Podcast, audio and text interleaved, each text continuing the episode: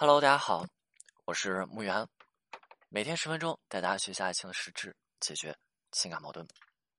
情感当中，关心是一件非常重要的事情。好像关心这件事情看起来完全应该是我们生活当中一个小的不能再小的一个行为，甚至关心，很多人认为这些不都应该是穿插在我们的日常当中，对吗？在我们的日常行为当中，我们已经习以为常，甚至下意识的不需要也没有必要去过多进行强调的一个内容呀。但事实呢，并非如此啊。情感当中，很多人其实并不怎么会去正确的关心自己的伴侣。那么，缺乏关心的表达，那这样子的感情，它会是一份健康的感情吗？我想大家对于这个答案都是清楚的哈。那今天为什么给大家讲这个内容啊？因为最近看了一部电影，这部电影的名字叫做《一个叫做欧维的男人决定去死》。这是一部瑞典的电影，这部电影的内容特别经典哈，我就不见呃不去简述了。那如果说大家对于心理方面，或者说对于和自己的过去和解这方面，呃比较感兴趣的话，大家可以去看一下、了解一下、观看一下哈。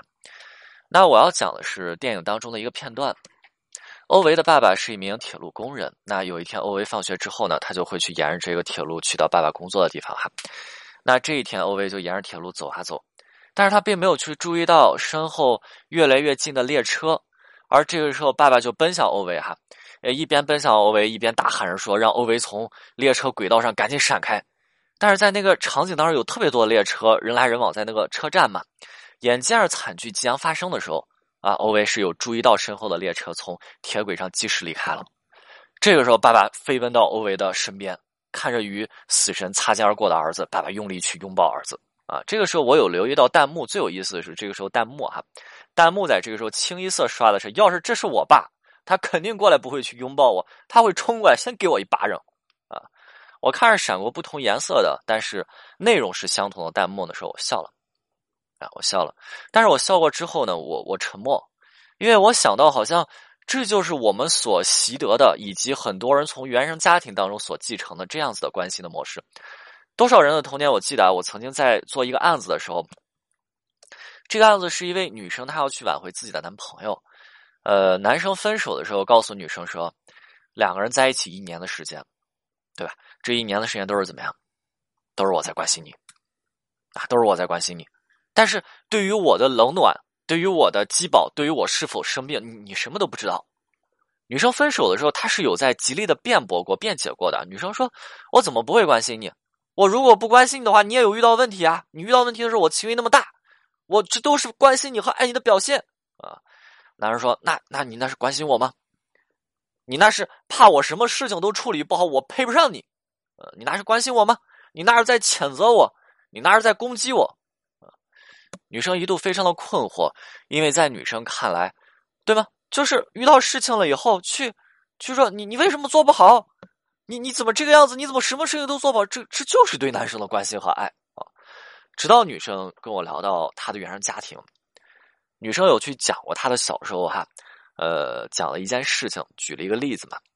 小的时候，女生有一次去接水，因为接的太满啊，这个水呢也有些烫。女生一下没拿住，砰，就把自己这个心爱的杯子给摔碎了。呃，这个杯子是小的时候女生的妈妈跟女生一起手工去做的，女生当时非常珍惜啊，妈妈也非常喜欢这个杯子，两人都特别喜欢这个杯子。这时候妈妈就就冲过来，然后就跟女生说：“你怎么什么都做不好啊？你这点小事你都做不好，你说你能做什么？接水的时候你不知道少接一点吗？你为什么要这个样子啊？”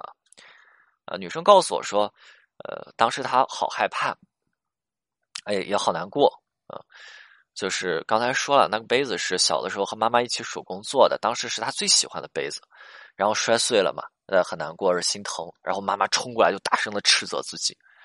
啊，女生当时跟我聊的时候举这个例子，说着说着自己就哽咽了。那其实，在女生内心当中，她所渴望的场景是，她所渴望的关心是，妈妈过来之后，先会去检查一下，先会去看一看，说自己的女儿有没有受伤，女女生有没有受伤，对吗？拉起手有没有伤到哪儿，有没有磕到哪儿，有有没有去烫到，对吧？然后再把她从原地抱开，然后告诉她说：“你在，对吧？此处不要走动。”朱自清的背影的一个段子哈，你在此处不要走动。然后呢，然后你看这个地上有玻璃碴儿，对吗？有有有这碴儿，妈妈把它擦了扫起来，好不好？啊，然后当收拾完以后，再温柔的问一问女生哈，是不是因为接水一次性接的太多啦？又或者说太烫没有拿住啊？甚至女生还渴望着之后，如果妈妈还有时间的话，可以能够去陪着她在一起做一个这样子的杯子，但是没有啊，嗯，都没有，并没有。其实这些好像是我们所接触的一个关心的通病，就是很多人从小接受的关心就是家长们的表述，你是不好的。你是不对的，你为什么不能小心一点？你为什么连这点事情都做不好？啊，那很多人的家长是把这样子的内容和关心画上了等号，但是这些我们去看到啊，它明明是谴责和攻击的语句，对吗？是斥责，那但是反而和关心画上了等号。那么我们来看刚才举的例子，那女生呢，她在成年之后在恋爱当中和自己男朋友相处模式同样也是如此哈。女生的关心是：你怎么什么都做不好？你就不能小心一点吗？对吧？就是有时候两个人恋爱当中吵架，她希望男生改变啊。就比如说男生他会去跟朋友出去玩哦，女生会去说：“你如果想要去好好恋爱，你怎么整天出去玩对吗？你为什么这么不负责任？你不知道存钱吗？”啊，他不断的去攻击和谴责男生，而这些在女生看来，这就是他对男生的关心和爱。但是男生呢，他会觉得这些只是你在不断的攻击和斥责我。哦，让我印象深刻的是最近不少的案子啊。明明很简单，他不需要进行什么长期咨询呀，也不需要进行什么语音付费咨询。如果说他能够去真正的学会去温暖自己的挽回对象啊，温暖他们的男朋友，温暖他们的女朋友，就像刚才的这个案例一样。你看，男生分手的时候还在那跟女生去抱怨，我们清楚哈，一个人跟你去发泄负面情绪，其实代表的是这个人内心仍旧是对你有期待的，对吗？如果这个时候你能够去温暖对方的内心，就是案子未必不能够去独立挽回成功，对吧？啊！但是最后的结果是什么呀？挽回的时候，我们去看到很多人依旧在去斥责对方，再去谴责对方，甚至再去攻击对方，还在去逼迫对方妥协。然后我我其实很多案子我会去询问过，对吧？你你为什么要这个样子呀？那去多关心关心好不好？或者说去温暖对方，对吧？女生的温柔是她手里的一把利剑，你为什么要选择说跟男生刚正面啊？对不对？你为什么要头铁的跟男生去硬碰硬？